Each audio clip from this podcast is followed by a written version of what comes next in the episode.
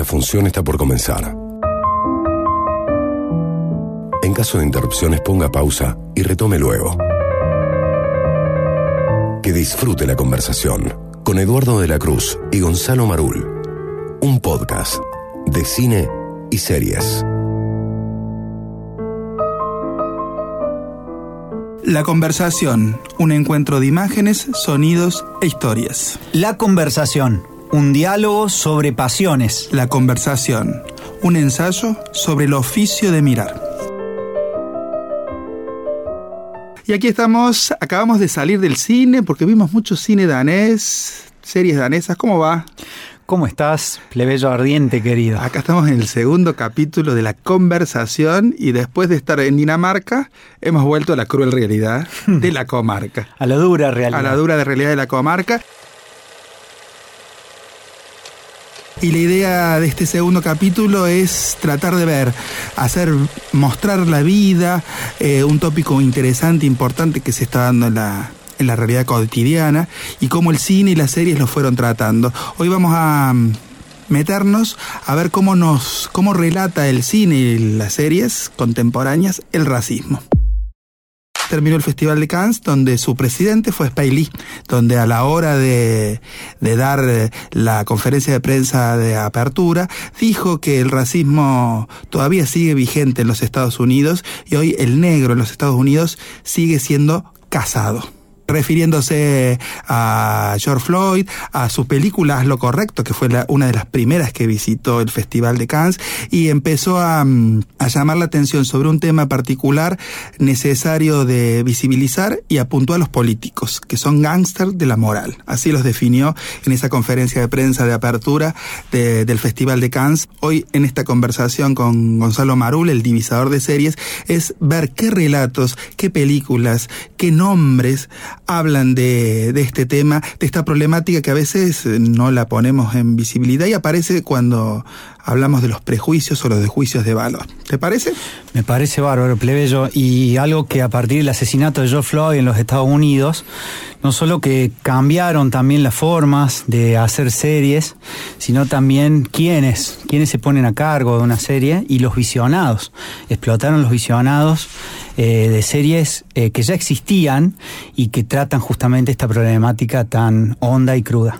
Por eso nos parecía importante eh, traer el nombre de Spike Lee. Toda su cinematografía es una, una cartografía sobre el tema del racismo, desde sus primeras películas, pasando por sus cortos, hasta sus, sus últimos, sus últimos producciones que las produce Netflix, ¿no? Cinco Sangres, me acuerdo, que no pudo estar en Cannes por una cuestión de que el festival no acepta producciones de plataformas, pero debería haber estado eh, en ese festival. Así que me parece interesante tomar, buscar un lápiz y papel para ir tomando eh, nombres de lo que estamos viendo, porque el racismo todavía sigue siendo un tema tabú en muchos, en muchos lugares y fundamentalmente en la industria del entretenimiento, ¿no? Sobre, porque tenemos una cultura blanca, heteronormada y occidental. Y el racismo no aparece en esas quinielas. Por ejemplo, un dato de color, si usted quiere, y a veces puede ser medio eh, demostrativo, en las selecciones de los premios, no aparecen las series que podemos llegar a nombrar hoy en esta conversación o directores que vienen de otros lugares que no sea esa cultura blanca, occidental y heteronormada. Empezamos y tenemos muchas series que tocan la problemática. Eh, así nos ven, de Ava DuVernay, ¿no? Que, directora que eh, hizo Selma, eh, que hizo también la película de, de, La Cárcel 13. tenemos también, por ejemplo, una un universo del terror como TEM, como DEM, en donde plantea una problemática en donde está el terror de la fantasía, pero está el terror de la realidad, que es el, blanco contra el afroamericano, y el terror de la realidad es mucho más violento y crudo que el de la fantasía. Eso pasa también en Lovecraft Country, en donde plantean estos dos mundos del terror, y nos detenemos también en una de las más poderosas eh, series de estos últimos tiempos, que ha sido El Ferrocarril Subterráneo, dirigida también por otro director oscarizado como Barry Jenkins, eh, oscarizado en, con Moonlight.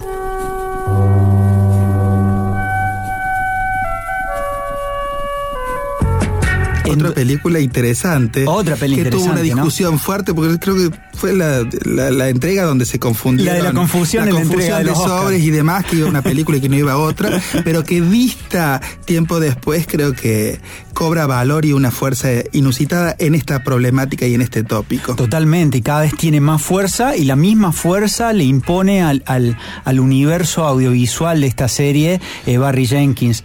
Eh, una serie, El ferrocarril subterráneo, es un nombre simbólico que se le daba a esa caminata de los esclavos hacia una búsqueda de un lugar, ni siquiera la libertad, no, un lugar donde no sean tratados prácticamente ni siquiera casi como menos que animales. Y es así donde lo podemos ver, porque además está muy bien actuada, me parece. Es una, es una serie de Amazon Prime y la protagonista Tubsa Bedu, una actriz sudafricana, está impresionante. En el último capítulo también la actriz que hace de madre de ella hace una cosa deliciosa. Es una serie muy humanista, pero también muy dura y muy cruda. Eh, tiene unas imágenes que son increíbles. La música hace una cosa Barry Jenkins extraordinaria que, a pesar de ser una película de época, al final de cada capítulo le pone una música del siglo XXI, como para decir, muy bien, como decías vos recién, esto no ha terminado. Es interesante esto porque vamos a ir en todos estos títulos que vamos a tirar eh, yendo en el tiempo, digamos, en viajes, una especie de ministerio del tiempo, ¿no? Porque hay temas que no han sido no, han sido cerrados y hay sociedades que no cierran ese tema. Estados Unidos con la población negra o con la población afroamericana, digamos, ¿no es cierto? Esto que me parece interesante y por eso eh, estas palabras de ciertos colectivos que eh, bregan por estas cuestiones, ¿no es cierto? Por eso cuando a veces se habla de, de cupo, de que se cuenten historias, creo que en la última ceremonia de los Oscars también estuvo presente eh, esta cuestión, ¿no es cierto? No la cultura y la industria cultural también tiene ese tinte racista. Absolutamente. Y tomando nuevamente a estos directores que vienen del universo cinematográfico, hay uno que a vos te gusta muchísimo, que es un británico, que se llama Steve McQueen. De él hay que ver todo, como digo habitualmente. De Steve McQueen hay que ver todo, pero aquí creo que Gonzalo nos va a presentar, creo que es una de las series del año, si no me equivoco, y causalmente o casualmente en la última anunciación de los premios Emmy no aparece en ninguna categoría. Eso es lo que nos intentábamos decir con esto de la discriminación, dejar fuera a películas o nombres que tienen que ver con el racismo o que ponen en función o denuncian determinadas cuestiones raciales. Tal cual, además le polemizaron si era serie, si era película, si eran una serie eh, de cinco capítulos o una película de cinco partes.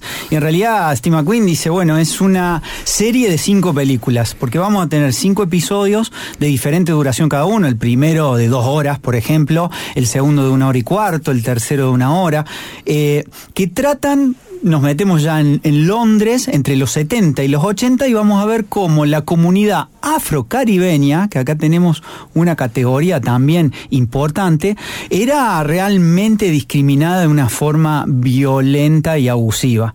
Cada capítulo nos va vamos a tener la misma temática, pero cada capítulo va a tocar un tópico en particular. Esto es como bastante interesante y son, ¿se pueden ver por separado o hay que tener una continuidad entre los cinco episodios? Yo creo que se pueden ver por separado. La continuidad entre los episodios te va cargando como espectador. Eh, porque la temática empieza a aumentarse. Por ejemplo, el primer capítulo que se llama Mangrove, Mangrove era un restaurante en medio de Notting Hill donde un, afrocaribeño eh, quiere eh, cocinar las comidas de las Antillas y compartirlas con esa comunidad y la policía no hace otra cosa que entrar y eh, violentar y romper todo y a veces hasta por una cuestión cultural le dicen te podemos dejar de estar pero nosotros queremos que cocines o que vendas la comida que se come acá, la comida británica, no esta comida que nosotros no entendemos. Entonces ellos terminan haciendo una marcha, se produce un encontronazo con la policía y terminan los nueve de Mangrove a juicio. No sé si te hace acordar a una película mm. muy parecida de un, de un guionista que nos gusta. claro, un guionista que nosotros nos gusta. de Chicago. Tal cual. Y hay algo muy parecido entre el juicio de los siete de Chicago y este juicio de los nueve de Mangrove. La segunda para mí la gran joya de Small Axe, porque estamos hablando de la serie Small Axe, que toma el título de una canción de Bob Marley, que se llama Small Axe, y que la canción de Bob Marley dice, si ustedes son el árbol grande, o sea, ustedes los blancos, heteronormados, como decías vos recién, nosotros somos el hacha pequeña que aquí estará, ¿sí? Eh, afilada. Entonces, Small Axe es hacha pequeña. Y de alguna manera esto es lo que desarrolla esta teoría, esta hipótesis, es la que desarrolla Steve McQueen. Y el capítulo 2, que se llama Lover Rocks, y para mí es el, el mejor, Lover Rocks encima es una categoría del reggae suave, del reggae, sería como los lentos. Los lentos del reggae. Los lentos del reggae, ¿no? Así se le llaman a los lentos del reggae. Y lo que filma Steve McQueen de una manera prodigiosa es una fiesta. A la comunidad afrocaribeña se la segregaba de los boliches de los confiterías tradicionales y tenían que en casas armar sus propias festividades. Y lo que filma Steve McQueen es una fiesta de cuerpos, de sensualidad, te diría de transpiración, de sexo y de música. Sudor. Sudor. Eh, eh, hay, una, hay, hay algo tan sensorial. Y si alguien me pregunta de qué trata, no trata de nada, es una fiesta, es una fiesta de una hora para los sentidos con música justamente de las Antillas, con la mejor música porque es la que está entre los 70 y los 80, con DJ pinchando discos. ¿Es, el, mejor de los cinco? Para mí esa es la mejor película que yo pude haber visto este año. ¿Y la tercera? La tercera el tercer episodio. el tercer episodio trata de un policía afrocaribeño que tiene algo que hemos tenido todos en nuestra vida. Él quiere meterse en la institución policial para transformarla, para que los policías blancos no castiguen a la gente de su colectivo. Y tiene una utopía tan fuerte, eh, tiene las mejores notas, es el mejor policía, pero ingresa a la institución y la institución se lo morfa crudo, como nos ha pasado a, muchos y a muchas en instituciones que creemos que las vamos a transformar y son tan fuertes, son animales tan feroces que te morfan. Y a, él apenas ingresa a la institución, la policía lo castiga al padre muy duramente y entonces él, él entra en un mundo muy contradictorio. Ese capítulo se llama eh, Rojo, Blanco y Azul. Está protagonizado por un muchacho que hace mucho películas de superhéroes Diga el nombre usted. Por favor, Bollega. Bollega, que además el actor ha tenido bastantes manifestaciones en torno a, al pedido del cupo para actores eh, negros, ya sea en el cine norteamericano como en otras cinematografías. Y, por eso también ha sido dejado de lado de algunas producciones. Absolutamente, y que en, esta, en este capítulo es lo que él hace es extraordinario. Qué buen actor que es. Muy buen actor, ¿no? Joven joven, es, bonito, buen actor, tiene todas las condiciones de... Steve McQueen tiene algo, perdón la nota el Por favor. Que busca actores eh, talentosos, de oficio, pero además guapos. Sí. Que a la pantalla dan guapo. ¿Y guapo, pero de belleza, digamos, porque las imágenes también tienen esa cuestión, ¿no es cierto? Porque además la belleza es subversiva en los tiempos que corren y, y Steve McQueen filma la belleza estéticamente, sus planos, el sonido, es todo tan delicado. Bueno, sabemos que él viene, es un cineasta que viene del mundo experimental, él hacía cine experimental, entonces eh, después se volvió más mainstream, pero acá en, este, en estos capítulos, en muchos de estos vuelve a esa tradición experimental. Muchas veces la televisión o la series son el lugar donde arriban directores de cine para experimentar un poco más por las posibilidades de producción de hoy del cine contemporáneo, que es superhéroes, eh, franquicias, etcétera, etcétera. Digo, para contar y desarrollar historias o, o subversivas, digamos, la televisión viene como anillo al dedo, más con las nuevas plataformas. Tal cual, exactamente. Bueno, en el, capítulo 4, este capítulo 3 es, un, es un policía real, está tomado de la realidad, y Steve McQueen lo corta, no, no, no lo deja trascender porque este policía después terminó transformando cosas, pero lo corta en, en el dolor. El 4 trata de un escritor, Alex Whittle, que eh, nos cuenta cómo él llega, eh, siendo huérfano, a un barrio de la clase baja de Londres, conoce la música, también nuevamente las Antillas, y esta música lo transforma, termina en una manifestación nuevamente eh, reprimida por la policía y él finalmente cae preso. Todo este recorrido entre ser huérfano, la música de las Antillas y su, y su llegada a la prisión, lo terminan transformando en uno de los escritores más importantes de Gran Bretaña de eh, afro-caribeño. ¿Este es ficción o está basado? Esto está basado y ¿Hay nombres? A mí me gustan los Alex nombres. Whittle es el, es Ah, el el- mismo el escritor y eh, lo que hace otra vez Tim McQueen es cortarlo. Nosotros no vemos cuando él se encumbra como gran historiador, sino lo corta justamente en el momento donde este personaje es muy castigado justamente por los blancos y la policía blanca. Hace foco ahí. Hace en foco ahí. Y el último capítulo, ah, si bien el segundo para mí es el mejor, el último es el más emocionante. No va a haber una persona que vea este último episodio y no llore. Y se llama Education. Nosotros que nos gusta la pedagogía, Sí. querido plebeyo, este capítulo es la pedagogía. ¿Y de qué va? De cómo también existía una discriminación y una segregación a partir de la pedagogía. A un chico afrocaribeño, un niño que sueña con viajar al espacio, con planetas, como sueñan todos los niños, el colegio lo manda a un colegio especial, le llaman colegios especiales que ni siquiera son colegios, no tienen docente, no tienen nada, los terminan llevando a todos justamente, o la casualidad, la mayoría de eh, eh, personas de eh, afrocaribeñas o a veces de, otros lugares, extranjeras más que nada, inmigrantes. ¿Para qué? Para segregarlos y para que los blancos terminen teniendo una buena educación y para que esta gente no, no tenga esa educación. Y la madre que termina percibiendo eso, viene toda la lucha de la madre para sacarlo de ese lugar especial y devolverle la educación que su hijo merece en una escuela justamente comandada obviamente totalmente clandestina, comandada por personas eh, afrocaribeñas. Así que es un capítulo extremadamente emotivo y este McQueen ahí con este completa la gran joya, Ese como bien quinteto. dijiste, un Es el quinteto. quinteto de la muerte. Ahí había una película, ¿no? De los Cohen, el quinteto de la muerte. Sí, la memoria no, no me falla en este momento. ¿Recomienda verlos del 1 al 5? ¿Puede ser in- puede ir picoteando uno o no? Yo creo que podría uno hacer una rayuela, pero si Steve McQueen decidió presentarlos así, yo confío en que él nos ha querido presentar diferentes emociones en ese recorrido. Y realmente viéndolos del 1 al 5 de esta manera, yo lo disfrut- eh, disfruté muchísimo y como dije recién, que el 5 te toque el corazón, me parece que es importante ponerlo en ese lugar. ¿Dónde podemos conseguir este- esta, esta serie, esta posibilidad? De Steve McQueen puede ver toda la cinematografía. Esto es lo último que ha hecho. Es eh, como la gran serie de televisión o la gran, la gran joya catódica que viene de, de Gran Bretaña y que, o casualidad, para mí no es ninguna casualidad, no ha estado nominada en estos, en estos premios Emmy y veremos si está nominado en algunos premios de la Academia, porque Steve McQueen tiene esa cosa de también de incorrección política y bueno, los premios sabemos que es una forma de corrección, corrección política. ¿Dónde se puede Y encontrar? es una, esto? es una serie de la BBC, ¿no? También que le da siempre un, un tilde de calidad a la BBC, esta televisión tan particular que tienen los británicos, y la van a tener que buscar en Pira. una de esas páginas piratas.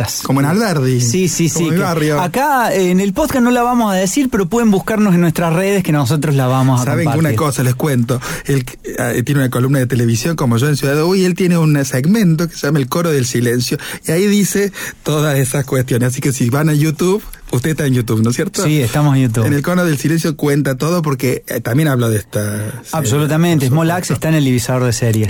Y eh, no está en guion, pero me acuerdo que durante este tiempo se estrena en la plataforma Éxito una serie que también un poco habla del tópico del racismo, como es Ocupas, de Bruno Estañar. Una serie que cumple 21 años, está remasterizada y todo lo que ya deben haber escuchado ustedes por distintos medios, pero es una serie también para ver de qué forma la condición nacional y popular discrimina a la gente que vive en lugares que no son los, los centrales, digo. Entonces es una serie interesante porque Bruno Estañaro es uno de los fundadores de ese nuevo cine argentino y con esta serie creo que cambió un poco la manera, la manera de hacer televisión. Después eso se repitió al infinito y fue relato hegemónico, pero Ocupas me parece, ¿está- ¿le parece bien recomendar eso? Me Ocupas? parece muy bien, además viaja usted, querido plebeyo, a la Argentina, donde tenemos una directora de cine extraordinaria que también toca muchísimo esta temática. Eh, sí, hablamos de Lucrecia Martel y con esto eh,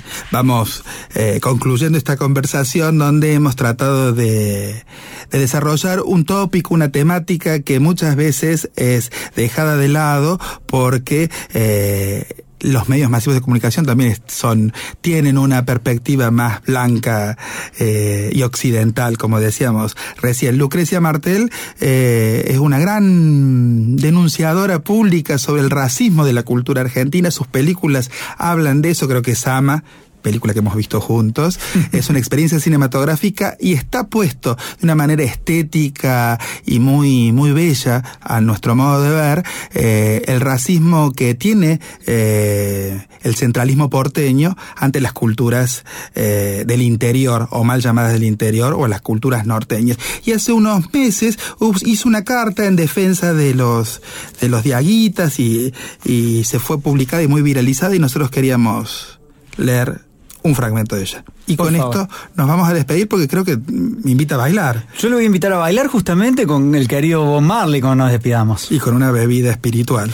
Porque todo esto se marida con alguna bebida espiritual porque es maravilloso. Dice Lucrecia Martel en esa carta que nombrábamos recién y con la recomendación de ver toda su filmografía, pero fundamentalmente Sama.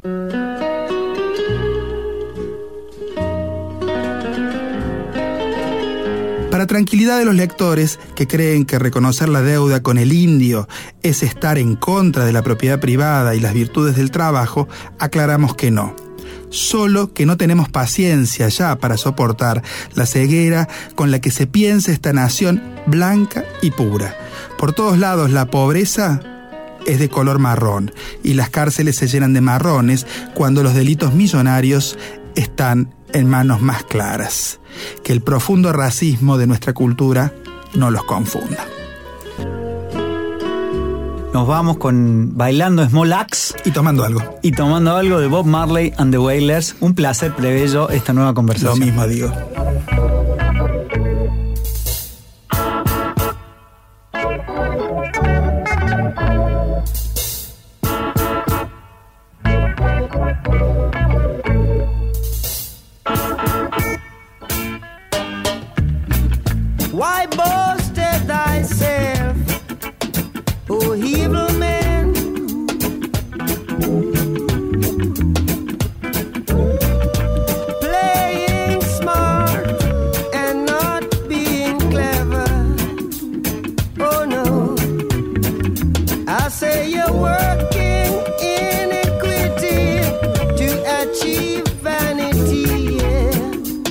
if I saw, I saw.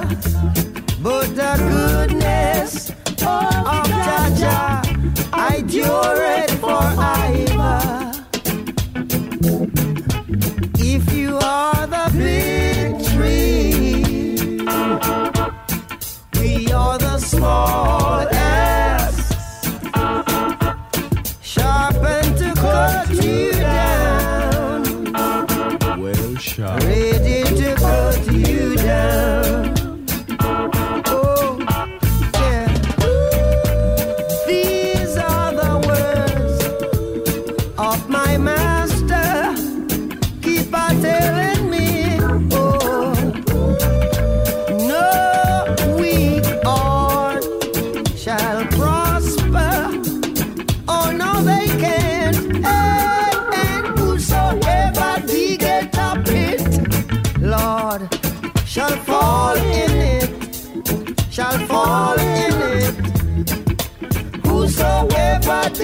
better bid shall marry